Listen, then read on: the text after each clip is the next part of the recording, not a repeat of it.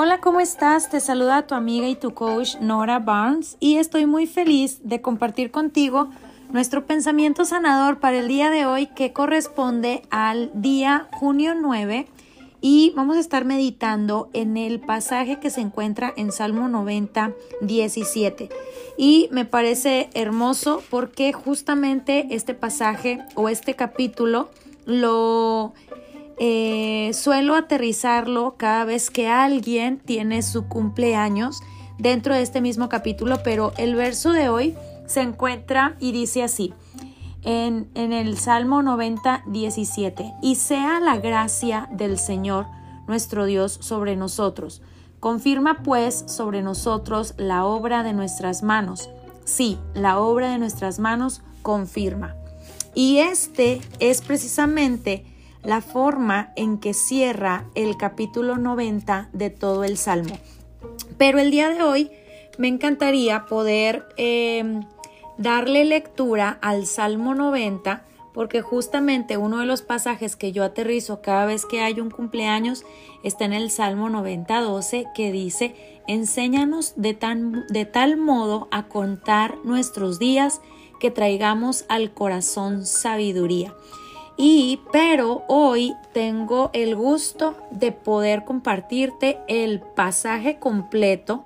El Salmo solamente trae 17 versos, pero en la traducción lenguaje actualizada, lenguaje actual. Así que te lo quiero leer y de ahí juntos vamos a aprender.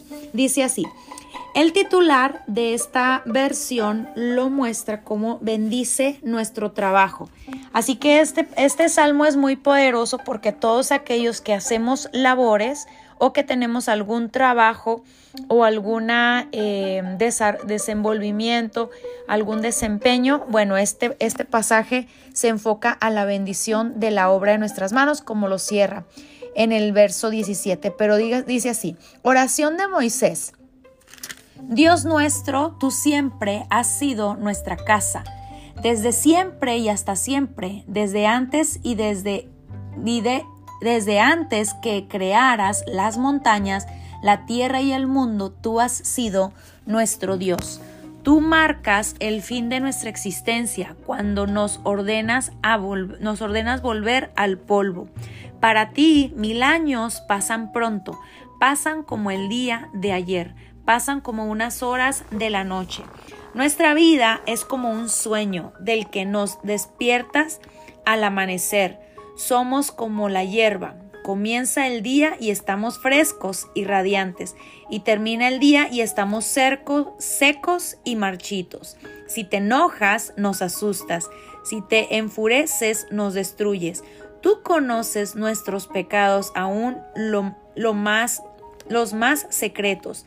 Si te enojas, termina nuestra vida. Los años se nos escapan como se escapa un suspiro. Si la fuerza nos si las fuerzas nos ayudan, podemos vivir 70 años y aún llegar a los 80. Pero no tiene sentido que vivamos tanto tiempo esa vida de angustias y problemas. Pasa pronto. Lo mismo que nosotros. La fuerza de tu furia nadie ha llegado a conocerla. Es tan grande tu enojo como el temor que nos inspiras. Enséñanos a pensar cómo vivir para que nuestra mente se llene de sabiduría, Dios nuestro. ¿Hasta cuándo vas a abandonarnos? Vuelve a ser el Dios nuestro. Compadécete de nosotros pues somos tu pueblo. Permítenos comenzar el día llenos de tu amor para que toda la vida cantemos llenos de alegría. Ya hemos tenido días de tristeza y muchos años de aflicción. Devuélvenos esa alegría perdida. Permite que, nuestro, que nos, nosotros y nuestros hijos podamos ver tu grandeza y tu poder. Y viene el verso con el que cierra. Dios nuestro, muéstranos tu bondad y bendice nuestro trabajo. Sí, bendice nuestro trabajo. Poderoso. Ahora, Algo aquí bien importante es las conclusiones del hombre según el hombre hace una descripción de todo lo que Dios es y hace.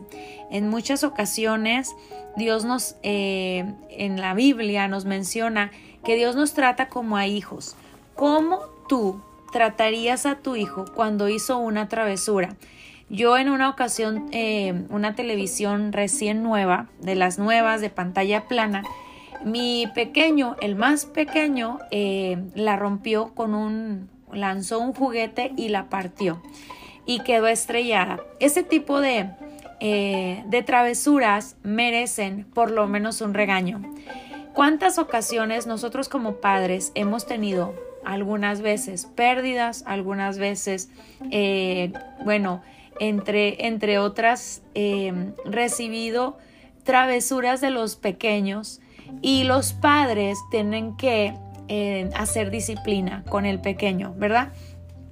En ocasiones, el nosotros mantenernos lejanos al corazón de Dios y mantenernos en el berrinche, en la quejitis, en la quejadera, no estando en la, eh, no estando en la óptima conexión del corazón del Padre, por lo regular el hombre va a errar, ¿verdad? Dice el libro de Romanos que por cuanto el hombre tuvo eh, en poco tomar en cuenta a Dios, Dios los entrega a una mente reprobada.